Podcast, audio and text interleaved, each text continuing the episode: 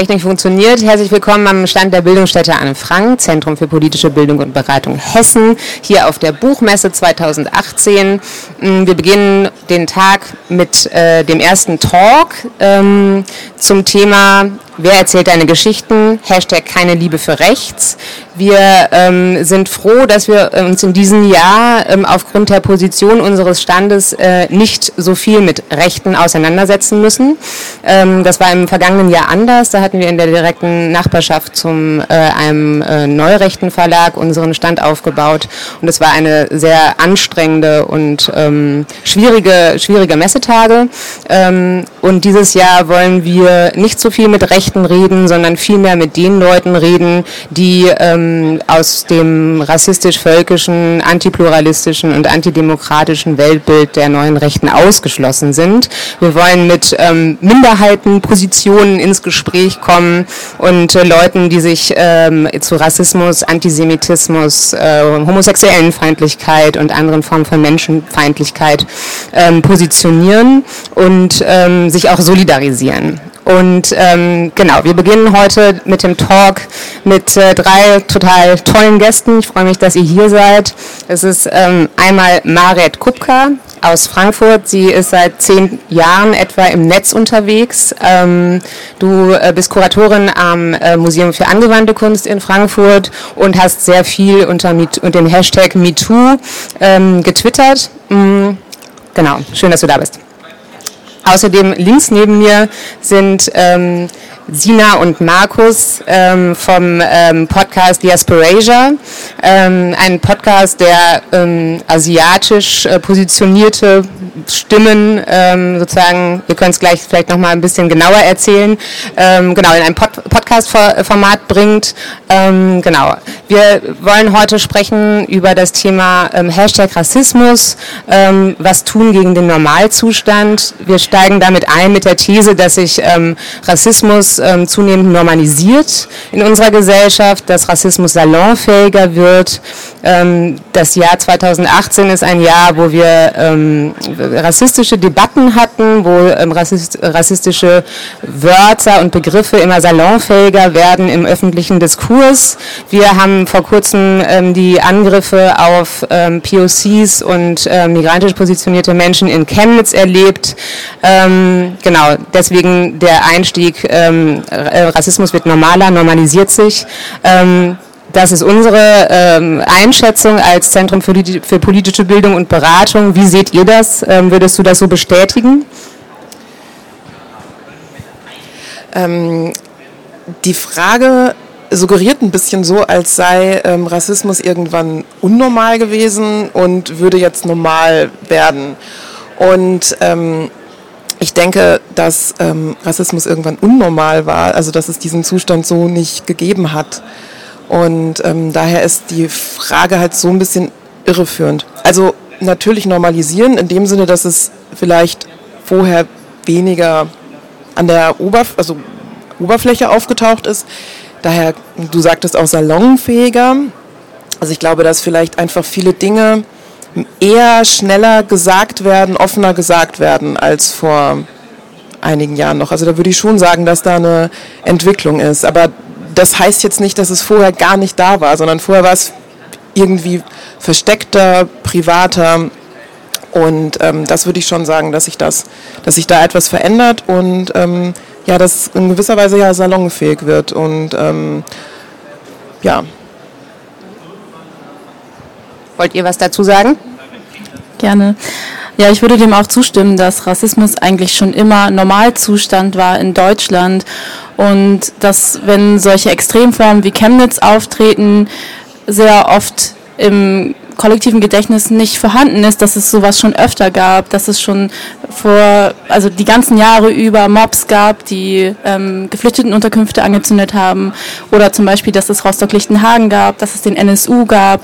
Und ähm, auch wie dann mit diesen Themen im Nachhinein umgegangen wird, zeigt eben, wie normalisiert Rassismus ist, wenn zum Beispiel Wörter wie Fremdenfeindlichkeit die ganze Zeit von den Medien reproduziert werden und damit eben auch suggeriert wird, dass, dass zum Beispiel Menschen wie wir als Deutsche nicht hierher gehören, sondern fremd sind und dass eben dadurch Rassismus verschleiert wird und ähm, nicht darüber gesprochen wird, was es wirklich ist, aber dass wir eigentlich die ganze Zeit ähm, in einer rassistischen Gesellschaft gelebt haben und immer noch leben und dass es einfach Kontinuitäten sind, die eben aufeinander aufbauen. Das kommt nicht von irgendwo her, das ist nicht jetzt auf einmal da, sondern es war schon immer da und es wird halt jetzt ein bisschen sichtbarer, eben auch durch Möglichkeiten wie zum Beispiel das Internet, dass bestimmte Menschen ihre Stimmen sichtbarer und hörbarer machen können können.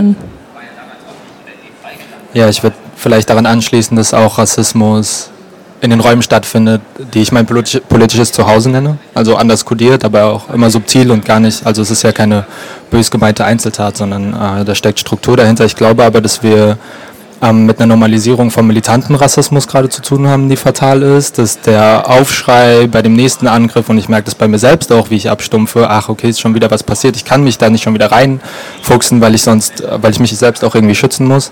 Ähm, um genau diesen Kampf weiterführen zu können, quasi aktivistisch unterwegs zu bleiben. Ähm, genau, dass diese Normalisierung von militanten Rassismus gerade immer weiter voranschreitet, ähm, immer weniger Aufmerksamkeit für rassistische oder auch die Deutungshoheit über rassistische Pogrome halt nicht den überlassen wird, die äh, darüber die Deutungshoheit haben sollten, neben den Betroffenen. Ähm, genau, dass das ganz extrem voranschreitet die letzten fünf Jahre. Hm,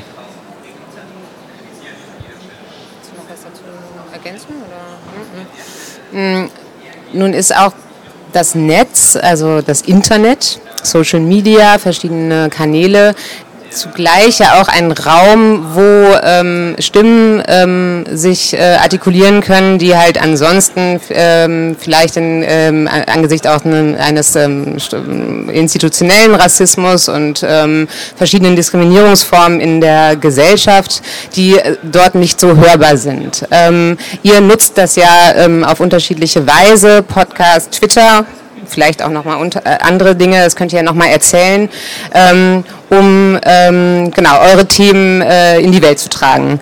Ähm, und es ist ein Raum, wo, wie ich das wahrnehme, wo ja auch ähm, starke Solidaritäten geknüpft werden, ähm, wo sich Freundschaften über ähm, ähm, ja, über Twitter äh, bilden von Leuten, die sich äh, noch nie begegnet sind, aber die sich ähm, gegenseitig unterstützen. Ähm, vielleicht erzählt ihr mal davon. Ja, äh, gerne. Also ähm, ich twittere hauptsächlich und ich tue das unter, mit meinem Klarnamen. Ähm, das ist, glaube ich, äh, ja, wichtig zu sagen, weil das schon nochmal was anderes ist, als jetzt eben ähm, mit einem, ähm, ähm, nicht mit Klarnamen zu schreiben, weil ähm, ich da auch gewisse Dinge also mich auch ein bisschen selbst schützen muss manchmal, was ich genau sage, wie ich es sage und ähm, ich manchmal auch Dinge gar nicht sagen kann, die ich gerne sagen würde, äh, aus diversen Gründen. Also natürlich einmal, weil ich dann als, ähm, äh, als Person sichtbarer werde und ähm, deutlicher recherchierbar bin, auch ähm, natürlich in, mit dem Umfeld, in dem ich ähm, sonst arbeite. Also nicht, dass es da jetzt Schwierigkeiten gäbe, aber ähm, ich möchte es nicht ausprobieren unbedingt. Ähm, ich bin, äh, in der Einführung wurde schon gesagt, dass ich eigentlich seit ungefähr zehn Jahren in Social Media unterwegs bin, aber gar nicht zu dem Thema. Und ähm, das fing irgendwie, irgendwie übers Bloggen an und das war dann, ging eher so um, um äh, Kunst, kulturwissenschaftlichen Bereich und ähm, das hat sich dann mit den Jahren einfach so verändert. Also das ist so, keine Ahnung, Social Media hat mich radikalisiert, ich weiß nicht, jedenfalls diese, dieses Bewegen in den Räumen und ähm, da einfach zu merken, auch ein gewisses Publikum zu haben über die Jahre und da auch Sachen artikulieren zu können, hat ähm, äh, mich, ja, mich politisiert zunehmend. Und ähm, das mit den Solidaritäten, das auf jeden Fall, weil ich natürlich dadurch, dass ich ähm, jetzt im, im realen Leben nicht unbedingt Verbindungen und Kontakte hatte, die äh, jetzt ihre Erfahrungen auf eine ähnliche Art wie ich artikulieren wollten oder konnten, habe ich dann schon im Netz entsprechende Räume gefunden, ähm, entsprechende Kontakte knüpfen können und ähm, ja, mich auch empowern können in gewisser Weise. Und ähm, das war schon sehr wichtig für mich und hat dann auch zu vielen Kontakten dann im realen Leben geführt. Und ich glaube, das ist sehr wichtig, da irgendwie so eine empowernde virtuelle Heimat zu haben, die sich dann aber doch durchaus auch ins Reale überträgt. Vielleicht, um da nochmal kurz nachzufragen, kannst du ein Beispiel geben oder das irgendwie so ein bisschen, ne, dass man sich das ein bisschen vorstellen kann? Wie kann ich mir so eine Internetfreundschaft vorstellen, die irgendwie empowernd und solidarisch ist?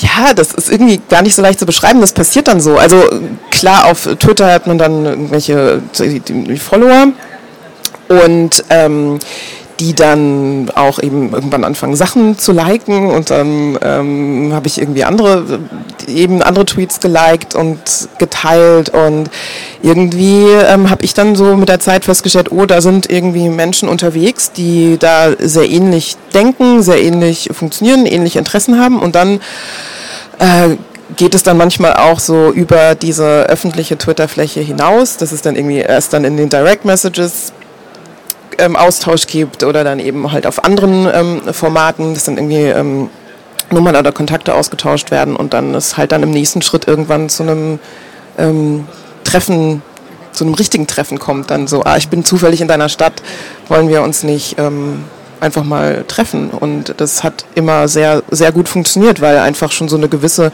so ein gewisser Grundkonsens da war und dann ähm, ja, wie sind eure Erfahrungen mit dem Internet? Ich würde sagen, sehr durchmischt. ähm, wir haben mit dem Podcasten angefangen, weil für uns sehr oft Orte gefehlt haben, wo wir zu Wort kommen können, wo uns zugehört wird, wo bestimmte Geschichten geteilt werden können. Und unser Fokus sind eben asiatische Identitäten, asiatisch-deutsche Widerstandskämpfe und Geschichten der Diaspora.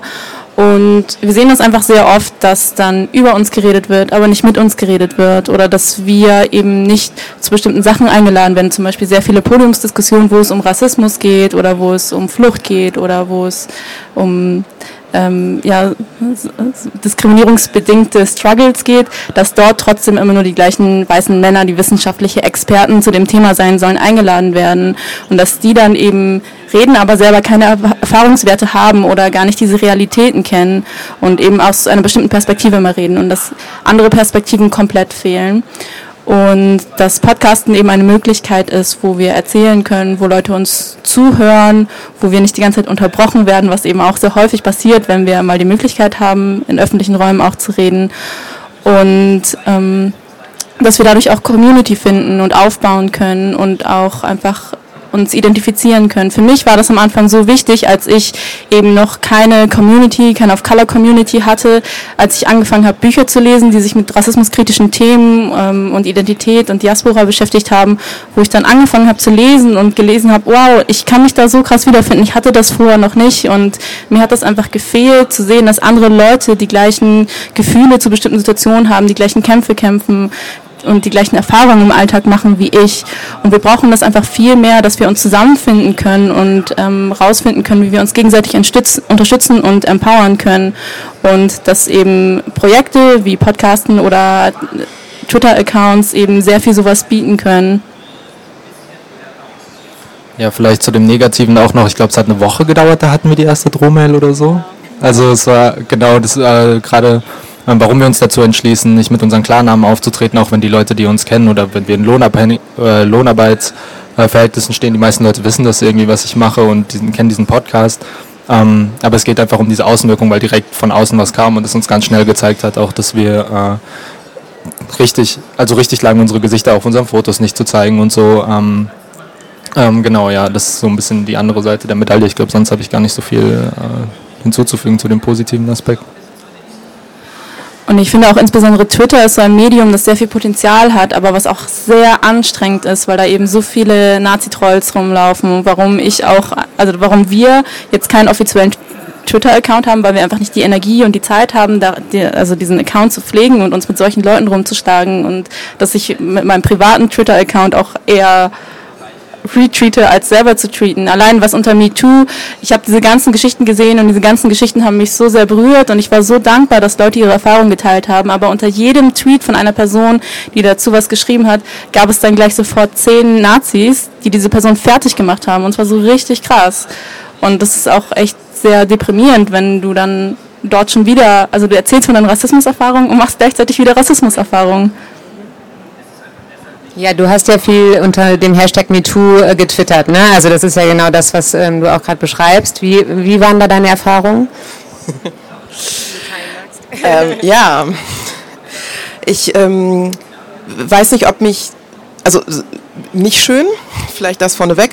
Ähm, ich ähm, weiß auch nicht, ob mich da der Klarname so ein bisschen geschützt hat. Ich weiß, ich habe manchmal so ein bisschen das Gefühl, dass ähm, gerade Trolle im Netz so vielleicht dann noch mal so ein Ticken gehemmter sind.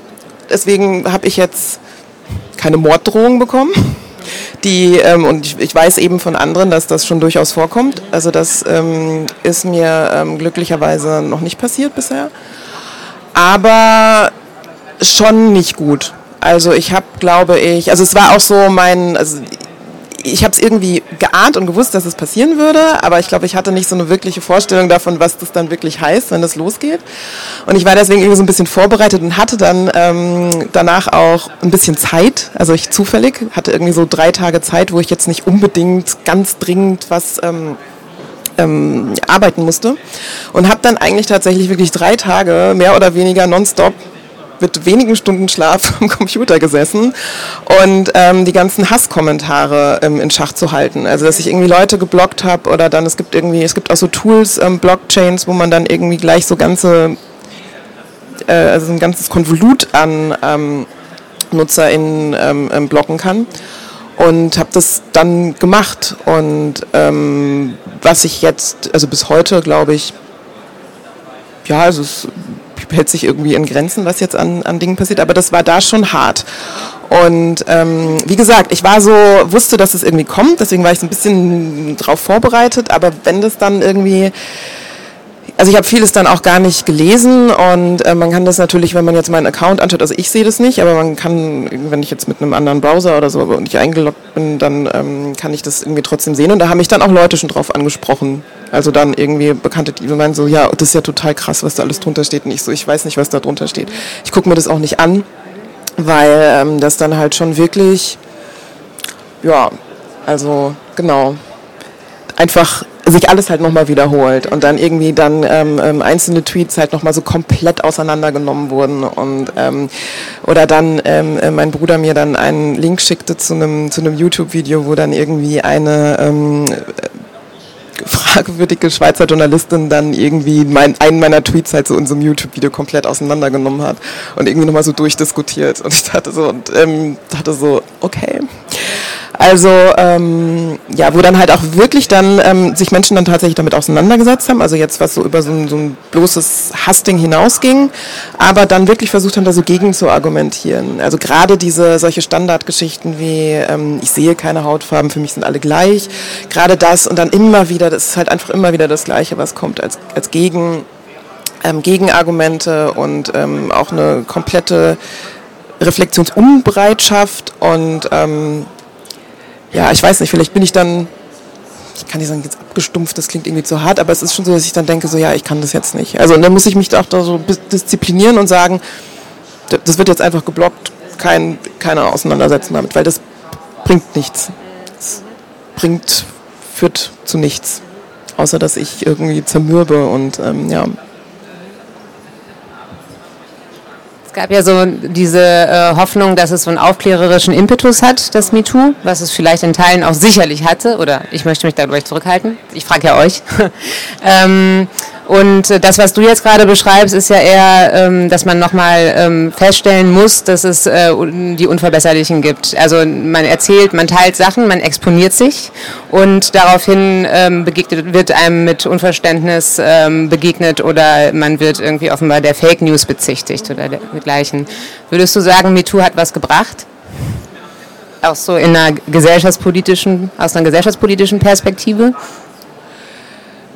Ähm, also ja, es wird halt darüber gesprochen jetzt ähm, offener und ähm, das ist, das würde ich jetzt ähm, per se erstmal gut finden.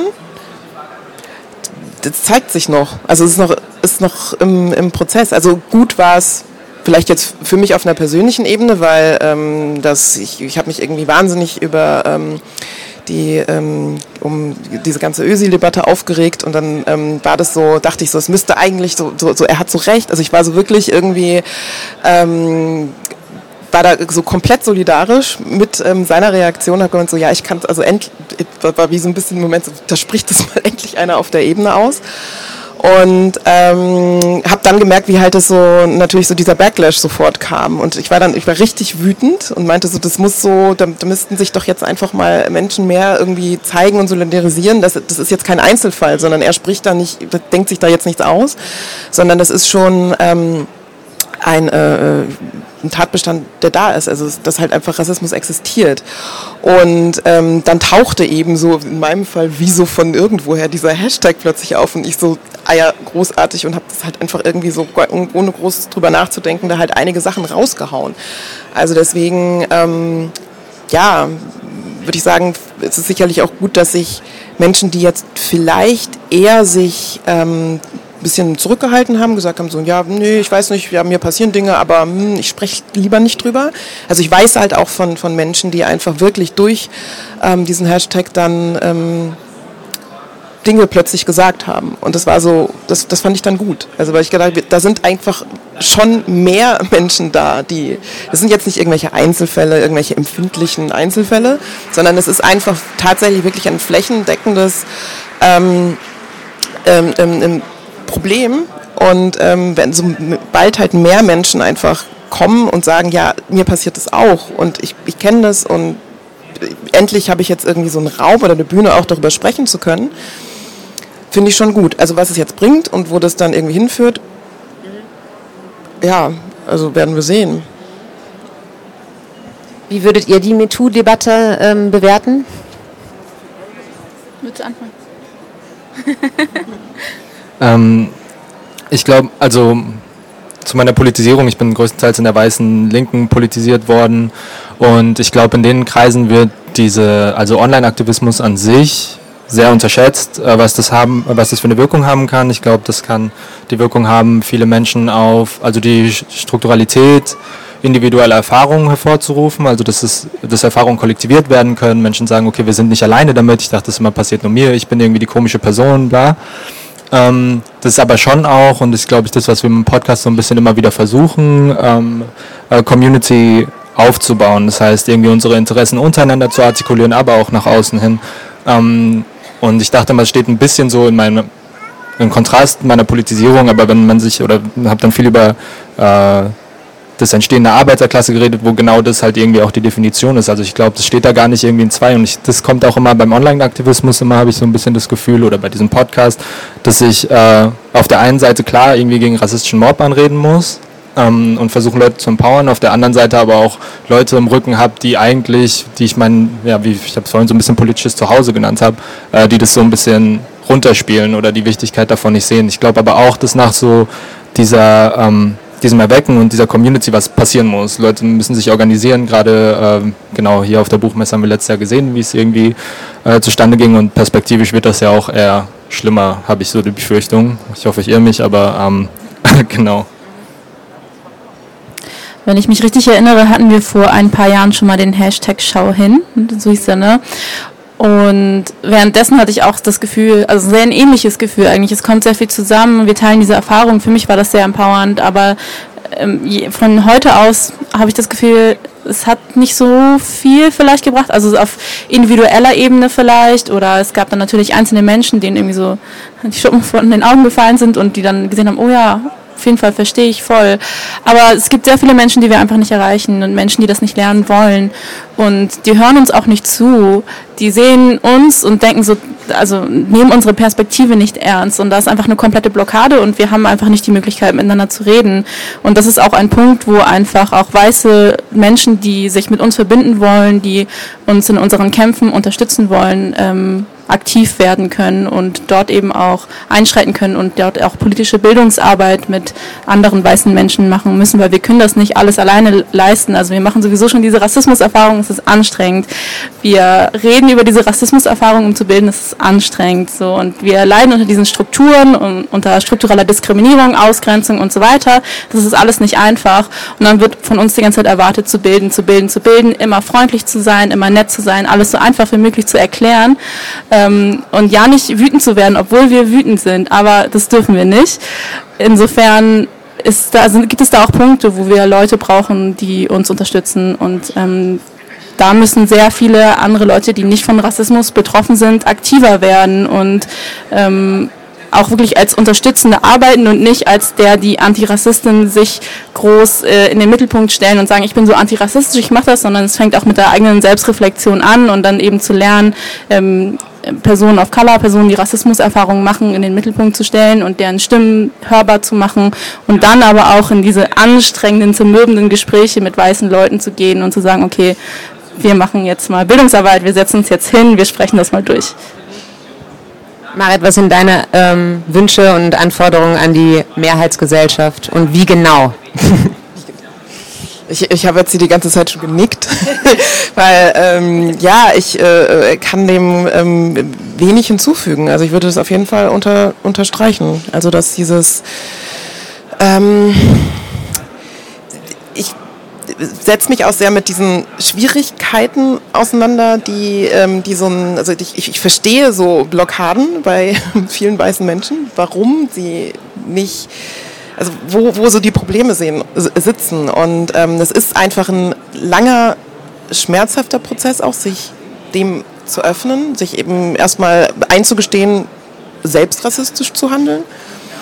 Und ähm, ja, aber das würde ich mir wünschen, dass dieser, dieser Weg gegangen wird und ähm, dass da auch ähm, ja einfach auch geschaut wird, so okay, was kann, was kann, ja nicht ich, aber was kann ich jetzt als weiße Person ähm, tun und ähm, was sind die Schritte, die ich gehen muss und was ist auch das, was ich aushalten muss. Und ähm, dann vielleicht, ich denke immer so, ja, wenn es anfängt weh zu tun, dann ist es ein ganz gutes Zeichen, weil es ist, das tut weh und es ist nicht angenehm. Und ähm, immer so, ein, so eine Wohlfühl, so ein Wohlfühl-Antirassismus, so ja, aber ich bin doch so, hm, hm, hm. also so, das, ähm, so ist es nicht. Also das ist nicht, das ist, ist nicht schön. Und einfach den Weg zu gehen, das würde ich mir wünschen. Okay, unsere Zeit ist um. Ähm, raus aus der Komfortzone und der Kuschelecke, habe ich mir gemerkt, ähm, geht uns alle an. Und ähm, vielen Dank, dass ihr da wart, eure Erfahrungen, Perspektiven, Positionen geteilt habt. Ähm, morgen geht es mit unseren Talks weiter. Da geht es vor allen Dingen um das Thema Antisemitismus um 14 Uhr hier am Stand mit Max Scholleck, Juna Großmann und ähm, Ash. Genau. Ähm, ja, keine Liebe für rechts. Ähm, viel Spaß noch auf der Buchmesse. Schaut auf die Ecken, wo ähm, schaut auf die Leute, die ähm, sonst in den, also die in den ähm, herkömmlichen Erzählungen vielleicht nicht so au äh, auftauchen. Und viel Spaß noch. Ciao.